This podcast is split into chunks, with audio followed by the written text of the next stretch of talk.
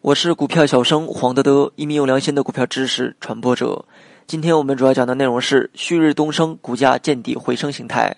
首先来了解一下基本概念。旭日东升形态一般出现在市场连续下跌之后，是 K 线图形中较为常见的见底信号，也是后市看涨的一个信号。此 K 线组合是由一阴一阳两根 K 线组成，第一根 K 线是大阴线或者是中阴线，而第二根 K 线是大阳线或者中阳线。阳线应该是开盘高开，而收盘价高于阴线开盘价的状态。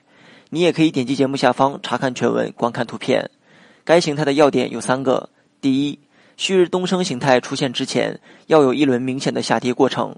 第二，阴线和阳线的长度几乎相等，阳线实体不能小于阴线实体。第三，一般情况下，阳线实体越长，上影线越短，或者没有上影线的时候，见底信号就越强。那么接下来我们再来看看两组案例，如图一所示。二零一四年一月二十号和二十一号，上证指数在经过一轮明显的大跌之后，K 线表现出旭日东升形态，日后上证指数见底回升，走出了一波明显上涨的走势。图二是二零一五年九月十五号和十六号，巨星科技出现了旭日东升形态，此位置也正好是前期大幅下跌之后的低点十点七五元附近，是该股的一个相对低位。随后股价见底回升，出现了连续上涨的走势。那么最后，我们也再来看一下旭日东升的失败案例。图三是唐德影视一段时间内的 K 线走势，其中呢出现了三次旭日东升的 K 线组合。但是由于出现的位置不同，K 线传递的信号也完全不同。第一次和第二次由于出现在相对低位，